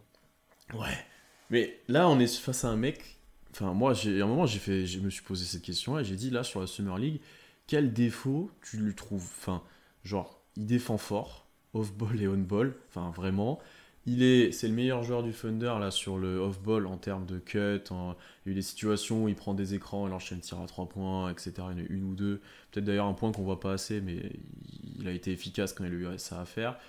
Euh, sur les drives, c'est l'un des meilleurs en termes d'efficacité, en termes de finition. Voilà. On l'a pas énormément vu à la création pour les autres, mais il a eu quelques minutes où c'est lui qui portait la balle. Bon, après, à voir qui est autour, mais voilà. Mais je dis concrètement, là, qu'est-ce qu'il a fait de mal sur la, sur la Summer League Et j'ai pas trouvé beaucoup de réponses en fait concrètement. Euh, il domine, il m'a surpris en bien, c'est ce que je t'ai dit. Euh, Oh, je m'attendais pas à ce qu'il monte aussi souvent au dunk, à ce que verticalement il aille aussi haut, à ce que physiquement il soit aussi solide déjà. Bon, il est déjà prêt, ça on le savait, mais aussi solide euh, en termes d'impact, etc. Je m'attendais pas à ce point. Donc euh, je suis encore plus surpris. Là, hier, euh, il défend sur Jabari, il l'éteint notamment sur, sur, sur, plusieurs actions à, à, distance. Ouais, mais tu vois, il y a des actions à mi-distance, il va le contrer, il va il sert de sa longueur, etc. Ah ouais, là, quand il le compte, là, ouais. qui lui rend 10 cm, lol. Ouais, en vrai, il est, il, est, il est vraiment fort. Il est vraiment fort sur cette Summer League, quoi. Alors après, c'est toujours, enfin, c'était le principal défaut de, de, de Jalen Williams, qui avait notamment été euh, mis dans, le scouting report de, bah, de Dallan, donc euh, je pense qu'il connaît bien le joueur.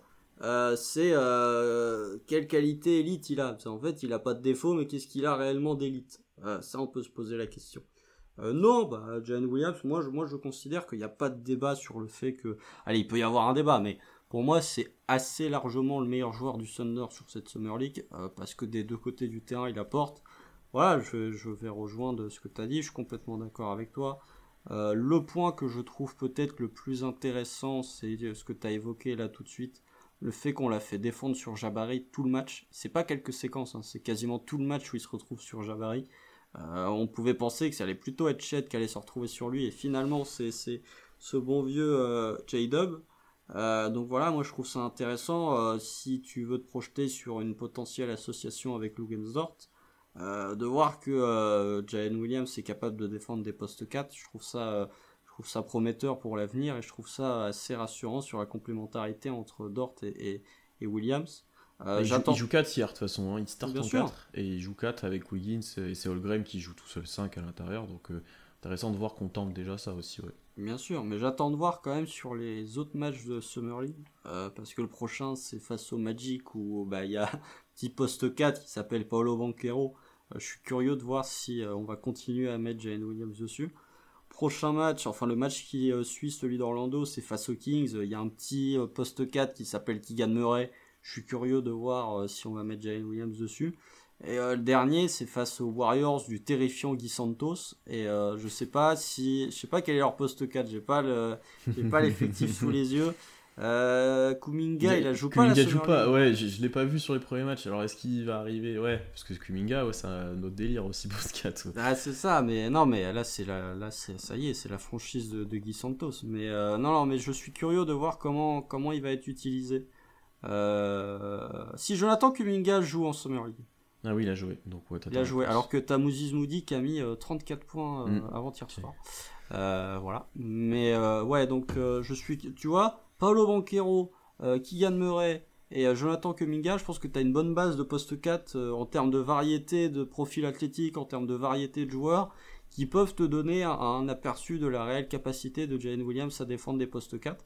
Et là, on parle pas en plus de poste 4 de Summer League, on parle de poste 4 qui vont probablement être starters dans, leur équipe. Et donc voilà, je trouve ça intéressant. Ouais, bah il y a peut-être un débat sur Kuminga, mais. Euh... Ça dépend comment tu joues, ouais, ça dépend ce qu'ils font. Mais... Ça dépend, mais voilà. Je, pense, je pense que Williams sera, défendra sur tous. Hein. Je pense pas qu'on mette Chet sur euh, ces joueurs-là. Je pense que Williams sera. Surtout gagne Murray, je suis presque sûr. Banchero, je, enfin, je vois pas Chet défendre sur lui. Mais après, ça a été fait cette année en NCAA un, un petit peu. Parce que c'était lui qui défendait directement dessus? ça arrivait par séquence. Mais, Ah, faut euh, que je remonte là. Ouais, ouais, si, il y a des Par séquences. séquence, mais. Est-ce que c'est le Euh, tout le match euh, mm, De mm. mémoire, non, mais euh, ouais. bah, Après, faut voir aussi, est-ce que tu as envie de. Tu vois, la Summer League, c'est un- c'est le moment pour expérimenter. Euh, on parlait du fait de mettre Chet sur Kenneth Lofton alors que tu aurais pu mettre JRE. Euh, Est-ce que t'as pas envie d'expérimenter, de dire, bon, écoute, c'est en Summer League, on joue rien, vas-y, je te mets euh, Chet en défense sur, Mm. Non, mais oui. sur Paolo. Bien sûr, bien sûr. Autant expérimenter hein, tant que tu y es.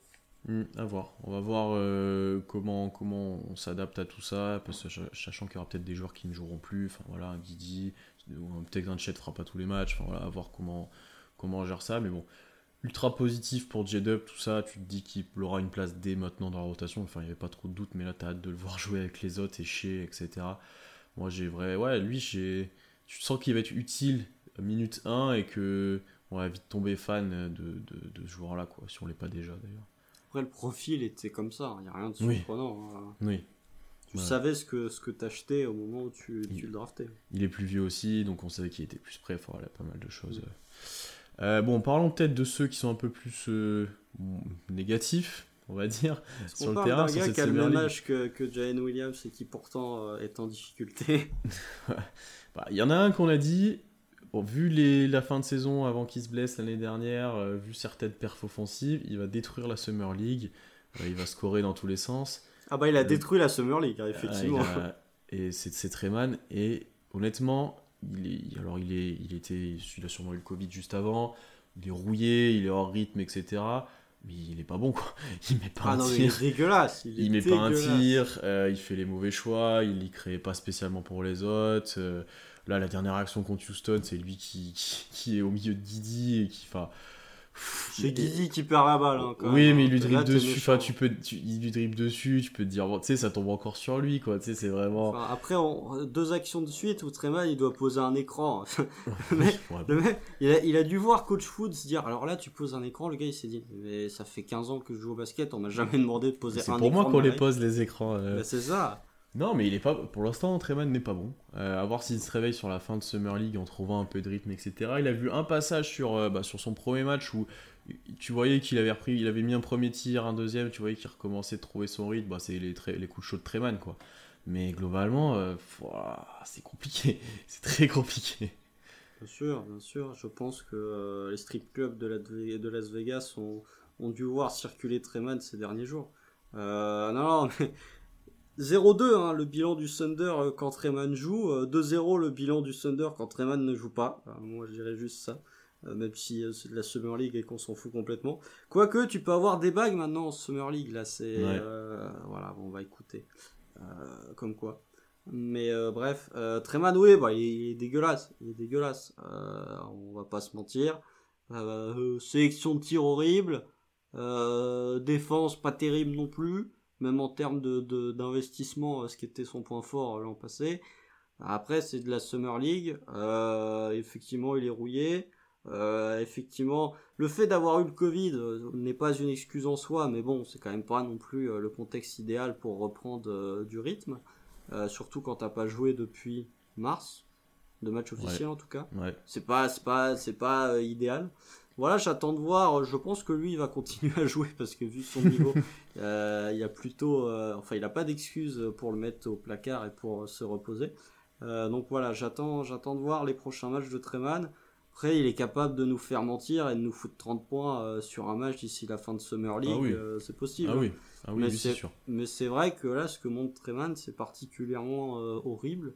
Et je pense qu'on là, tu parlais de, de sa création. Je pense que euh, il faut abandonner ce côté-là de, de, de, de Treman que j'avais vu un peu, qu'on avait un peu vu euh, du côté de Florida.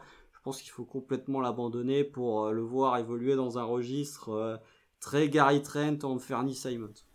Ouais, C'était une de mes points de déception sur lui l'année dernière. J'étais un peu dur sur ça, mais je pense que ça viendra pas globalement. Ce sera pas comme ça qu'il sera utile. Mm. Ensuite, autre joueur qui, qui déçoit un petit peu, ah, c'était un petit peu plus prévisible vu son profil, c'est Ousmane Dieng. Euh, on le savait, c'est le plus jeune de l'effectif. Il est encore très brut, pas spécialement prêt. Tu vois, même physiquement, de tête, il fait bébé à côté des autres un petit peu. Il fait vraiment. Euh, plus Ah ouais, jeune, ouais, quoi. bah il a ma tête quoi. C'est un, grand bébé. Même si il est dense physiquement, il est long, il est grand, il est long, etc. Ça se voit qu'il n'est pas encore mûr et, et- et autres. Euh, bah, il est déjà en difficulté sur le tir parce que ça rentre pas, tir extérieur. Il les prend, il les prend avec confiance. Il les prend. Il en a mis un très loin. Ça c'était improbable. Parce mais, que euh, c'était le seul qu'il a mis lui aussi. Non, il en a mis d'autres. Non, non, il en a mis d'autres. Mais euh, il continue de les prendre. Tu sens qu'il a quand même confiance, qu'il sait que ça fait partie du process de prendre ses tirs, de, de, de rester confiant là-dessus. Euh, sur les drives, c'est compliqué parce qu'il subit très vite ce- sur, tu vois, le, le contact ou le cercle, etc. Pour finir, il a loupé des paniers super faciles en plus, ça ne met pas en confiance. Euh, il y a une ou deux fois, il a fait quelques Eurosteps, sont intéressants, mais c'est- très peu sur ce que tu pouvais euh, peut-être espérer, même en flash.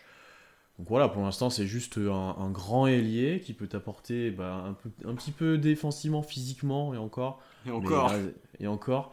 Mais tu vois, offensivement, c'est encore beaucoup trop brut et c'est compliqué. C'est compliqué de ce qu'on a vu d'Ousmane Dieng. D'un autre côté, c'est encore trop tôt pour le, le défoncer ou lui tomber dessus comme Ah certains ouais. font. Euh, là, pour le coup, on le défend et nous aussi, voilà, on, on tombe pas spécialement sur lui. On le savait que ça allait, on s'attendait à ça, je pense, globalement. Ah non, mais c'est-à-dire que il y y a des gens, je sais pas si vous écoutez ce, ce podcast, mais il y a des gens sur Twitter, vous, vous me faites défendre Ousmane Dieng pour vous dire à quel point euh, vous êtes dur avec lui. Euh, vous me faites défendre Ousmane Dieng. Euh, Est-ce qu'on est déçu Est-ce que c'est une déception Ousmane Dieng? Non. Bah voilà, parce que là on le classe dans les déceptions, mais euh, Non, je suis dans ceux qui sont plus en difficulté, plutôt. Tu bien vois. sûr. Mais euh, voilà, on savait. Moi, je, je continue à, à pas voir ce que les gens apprécient chez lui. Euh, défensivement, il y, a- il y a une séquence là où il se retrouve en switch sur un meneur des Rockets cette nuit, je sais plus qui c'est. Il est pato dans ses mouvements, dans sa vitesse latérale, dans ses déplacements. Je, je continue toujours pas de, enfin, je n'arrive toujours pas à comprendre ce que les gens lui trouvent de, de bon euh, défensivement. Alors après, ça viendra peut-être plus tard, mais je le trouve encore extrêmement pato, et alors que c'est un, c'est même pas un poste 5, quoi, c'est un poste 3. C'est un Euh, je 3-4, ouais, ouais, oui, c'est sûr. C'est ça. Ouais. Donc je trouve, Mm. je, trouve ça, je trouve ça plutôt très inquiétant. Après, offensivement, euh, bah, au moins il les tente, ce qui est déjà une qualité. Euh, il sait pas, il continue à les prendre. Euh, il continue à. Même quand ça tombe pas dedans, il continue à prendre les tirs, euh, il perd pas confiance, ouais. etc. Mm, ouais, à mm, driver, que- voilà. Euh, ça c'est bien. Euh, après, encore une fois, je suis pas sûr qu'en le faisant évoluer aux côtés de Joe Giddy, tu le mettes dans les meilleures dispositions. euh, parce que tu as quand même deux joueurs euh, qui se ressemblent sur certains points, euh, que ce soit les qualités comme les défauts. Euh, je suis pas convaincu que ce soit vraiment la meilleure chose à faire pour les deux. Mais voilà, ouais, j'attends de voir. Je pense que, que Ousmane Dieng a moyen de, de, de- d'ici la fin de Summer League, là il va rester 4 matchs parce qu'il y en a 3 plus un dernier, euh, quoi qu'il arrive. Euh, je pense que Ousmane Dieng va, va, va nous faire un vrai bon match. On va se dire là, effectivement, il est un peu en réussite sur son tir. Les drives sont passent peut-être un petit peu mieux. Mais c'est vrai que pour l'instant, euh, pour l'instant, il est en difficulté. Mais encore une fois, je préfère, je trouve ça plus logique de voir Ousmane Dieng en difficulté parce qu'il a 18 ans que de voir euh, mais c'était surtout, euh, je pense, le joueur sur lequel on va enchaîner, que de voir un joueur de 21 ans qui, lui, pour le coup, est en difficulté. Et je trouve ça euh, moyennement normal, on va dire. Ouais, pareil de. Euh, bon, bah déjà, beaucoup. Bah, il a fait du beaucoup, quoi, concrètement. Il y a des trucs sortis de nulle part. Des fois, tu dis comment il a fait ça. Il y en a d'autres où il fait n'importe quoi. Euh, je pense que globalement, notamment sur, euh, sur ces deux premiers matchs, il a été pas très juste dans ses choix. Pas du tout. Euh, il a fait pas mal d'erreurs, mauvaise sélection de tir, il a forcé les choses. Je pense que lui aussi, il se disait, ouais, je vais pouvoir peut-être dominer, etc. Peut-être, euh, tu vois, je pense qu'il a pas, peut-être pas eu la bonne approche en plus de ça. Le troisième était un peu mieux. Il a mis un peu plus dedans, il a été un peu plus efficace, un peu moins de conneries. Bon, après, ce sera toujours beaucoup. Ça, le Euh, problème. mais, mais globalement, ouais, je pense que pas mal de gens, toi comme moi, s'attendaient à, à ce qu'il soit peut-être au-dessus de ces Summer League, parce que voilà, ça commence de faire trois ans qu'on a beaucoup. Euh, et c'est pas le cas, c'est pas le cas pour l'instant. Euh, bon, alors est-ce qu'il faut attendre encore une fois, comme l'année dernière, je ne sais combien de matchs avant qu'il soit efficace Est-ce que euh, il faut abandonner le projet? Bon, là c'est de la Summer League, bon, voilà, mais tu vois, tu peux commencer de douter un petit peu de beaucoup parce que la progression n'est pas celle qu'on aurait aimé qu'il ait. Euh, physiquement, sur le jeu, sur pas mal de choses. Donc, euh, non, non, je, je, suis conscient de tout ça. Bah, disons que la progression, elle est pas linéaire. Quoi. Euh, ah bah ça, c'est sûr. J'ai plutôt l'impression d'être au 1066 à Festiland. Il y a une rêve de Normand, personne va l'avoir. mais non, non, mais beaucoup, voilà. Tu vois, je parlais de, de Williams et je parlais de, de Tu vois que ces joueurs-là marchent en, en Summer League parce qu'ils ont 21 ans et que comparé à des joueurs plus jeunes type Ousmane Diak, etc., la Summer League est un environnement fait pour eux. Parce qu'ils ont plus d'expérience, ils savent mieux comment gérer euh, ces matchs où c'est un peu foufou, etc., etc. Beaucoup, il doit avoir plus de 100 matchs NBA dans les pattes. Euh, pour moi, il, doit montrer qu'il a un niveau supérieur de, de, de, la Summer League. Alors je te dis pas, je, je ne demande pas ce qu'il domine comme je, je dis a pu le faire, mais euh, montre-moi quand même que tu as le level d'un joueur NBA, parce que là, on s'était, on avait quitté beaucoup la saison précédente avec une seconde partie de saison intéressante où il y a un triple double, où il y a de l'amélioration dans la prise de décision, même dans le tir, dans le jeu offensif, etc., etc. Et là, il nous refait le même coup. Il nous refait le même coup que l'an passé. C'est des mm, belles mm, mm. promesses en fin de saison. Et puis, quand la nouvelle saison arrive, euh, badaboum. bon, il y a un moment où il faut peut-être arrêter de se, se moquer de, de, des gens. Euh, monsieur Pokusevski. Parce que bon, euh, c'est bien de le faire une fois, euh, mais par contre, la, la deuxième fois, faut peut-être arrêter d'exagérer. Alors j'attends de voir, est-ce qu'il va rejouer sur cette Summer mmh, C'est vrai, ouais. on ne sait pas. encore une fois, bah, c'est le Thunder, donc il n'y a rien qui filme, donc on ne sait pas. Moi, j'ai bien envie de le revoir jouer parce que si tu si tu te projettes, si tu fais le, le, bilan preview, enfin si tu fais le podcast preview de, de la saison avec euh, la Summer League plus trois matchs de pré-saison de Poku, euh, il y a moyen que mon analyse ne soit pas forcément euh, très positive de la saison de Poku. Donc j'attends de voir, vraiment. Parce que ce qu'il m'a montré là, pour moi, c'est largement plus inquiétant qu'un qu Ousmane Dieng et c'est largement plus anormal qu'un Ousmane Dieng. Non, c'est sûr, c'est sûr. C'est sûr, il y a des, des, compas qui sortent un peu entre les deux. D'ailleurs, on dit Dieng que c'est le nouveau Poku, etc. Je vais passer ça. Non, là, maintenant, beaucoup va falloir qu'il prouve. Il y a un moment, sa troisième année, on en a déjà parlé, on t'approche de la fin où tu vas devoir faire un choix avec lui, il va falloir qu'il prouve. Est-ce qu'il aura du temps de jeu l'année prochaine, vu ce qu'il monte maintenant? J'ai tendance à dire que oui, parce que ça reste l'un des projets d'Okessi, tu vois, mais il y a un moment, la question va se poser. Peut-être au hein. début. Ouais, c'est ça. Mais s'il prouve pas, il en aura plus. Alors qu'avant, il avait un petit peu de passe droit, bon, il a fait des allers-retours en G-League, mais ouais. Mais parce que l'effectif n'était pas aussi dense sur les ailes, hein. hmm, aussi. Ça. Euh, que là, tu rajoutes Jalen Williams et tu rajoutes. Euh, Ousmane Dieg et tu rajoutes même euh, parfois beaucoup était utilisé en 4, tu rajoutes Chet qui va te prendre des minutes au poste 4. Euh, c'est que là, actuellement, je préfère voir Aaron Wiggins que beaucoup sur le parquet. Parce qu'Aaron Wiggins apporte des choses bien plus, bien meilleures, bien plus de qualité que beaucoup. Hmm. Bah, tu me fais une bonne transition. avant de conclure, moi, je voulais juste mentionner une petite mention positive à Aaron Wiggins qui, euh, sur le, notamment les deux derniers matchs, a été efficace de loin. Mm. Il y a ce sentiment en général que sa gestuelle est un peu plus euh, fluide qu'auparavant. Bon, ça reste la même à peu près, mais un, un petit peu plus de fluidité. Il est peut-être un tout petit peu plus à l'aise. Euh, il a bien évolué dans un rôle de fluendy là, sur, sur ces derniers matchs où bah, l'année dernière il avait beaucoup la balle en main sur le Summer League, là ça n'a pas trop été le cas et il a plus trouvé son rôle. voilà. Il a été intéressant. Honnêtement, il a été intéressant sur sur ces, sur ces derniers matchs et tu te dis ouais est-ce qu'on doit le couper ou pas? Nous on en parlait un potentiel joueur euh, qui sera plus là à la, à la rentrée de toute façon il faut couper des gars bah, c'est ça ouais mais tu vois lui tu te dis bah il est en train de prouver peut-être qu'il mérite au moins d'être encore là euh, donc euh, petite mention pour lui quand même parce qu'il a été il a été bien positif c'était un des plus adroits de façon globalement du Fender un des seuls alors l'adresse ouais, et après mention un peu moins positive pour Jalen Williams on en a déjà un petit peu parlé que je trouve encore juste là dans l'adaptation. Euh, tu vois, je m'attendais à ce qu'il soit un peu plus. Euh, qu'il apporte un peu plus dans l'énergie, un peu plus d'intensité, qu'il subisse un peu moins sur certains aspects.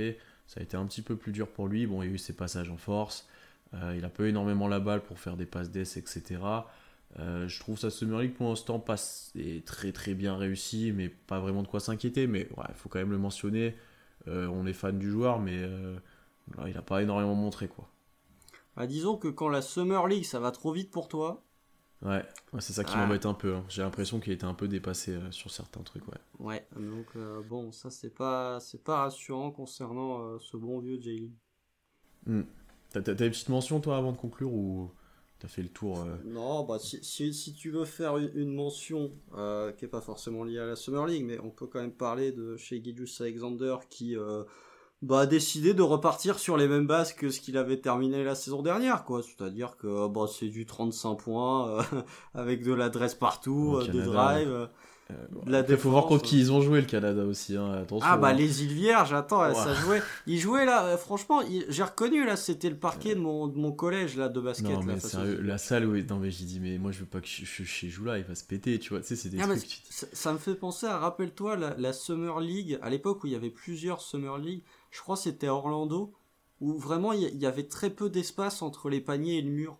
Genre Mm. quand les joueurs dunkaient, tu te disais il va, il va se bouffer le mur. Ouais, il y avait- Euh, mais des salles comme ça, ouais. enfin, Ouais, donc euh, voilà, mais, mais on, on peut, euh, petite, petite mention quand même sur le fait que euh, Shea visiblement a, a décidé de reprendre sur les mêmes bases que la saison passée avec le Thunder. Et Dort était dans le groupe et n'a pas joué. D'ailleurs, à mentionner Ouais. aussi, est-ce qu'il se remet un peu de son épaule et à tout, mais il, il a pas joué du coup. Euh, bon, bah, au final, on a été assez long sur cette Summer League et cette Free Agency. On pensait avec Constant qu'on fera un épisode assez court, mais il sera quand même assez euh, conséquent. Euh, et ben, merci à tous d'avoir écouté jusque-là. Abonnez-vous partout, toutes les plateformes d'écoute, les réseaux sociaux, etc. Pour suivre au plus près tout ce qui concerne OKC, il y a les matchs de Summer League, donc euh, on, commente ça en direct sur Twitter, on fait nos recaps, etc. Ils sont de retour, donc allez suivre ça. Lâchez 5 étoiles sur Apple Podcast, vous êtes de plus en plus nombreux à nous écouter, donc merci à tous. Et voilà, passez de bonnes nuits devant la Summer League. Tu sens que la hype est là, tu sens que les gens, euh, tous les ans, sont, sont trop contents de voir des rookies, de voir du basket. Euh, Ah, là, ils sont, là, tout le monde est hype ouais. pour le Thunder. Là. ouais, donc- J'espère vraiment que le début de saison régulière euh, va pas nous faire déchanter très ça. rapidement parce que euh, ça je redoute mais mais c'est cool parce que contrairement à l'année dernière où euh, vis-à-vis de la draft de Guidi etc les gens étaient un peu sceptiques là tu sens que, que les gens sont, sont vraiment chauds euh, que ce soit sur Chet sur les perfs de, de Jalen Williams etc et c'est cool de voir euh, un petit peu d'espoir dans la fanbase du Thunder ce qui est pas forcément euh, l'émotion qui ressort le plus chez nous ces dernières années et je trouve ça Guidi. cool pour le coup Guidi s'était pété dès le premier match en plus. c'est vrai, en plus, Guidi se fait la cheville au bout de deux minutes. hein, donc, Donc, ouais, donc, ouais, la hype est là, donc bah, restez avec nous, montez dans le train si c'est pas encore fait, il y a de la place pour aller soutenir OKC. Et voilà, salut à tous, à bientôt. Salut.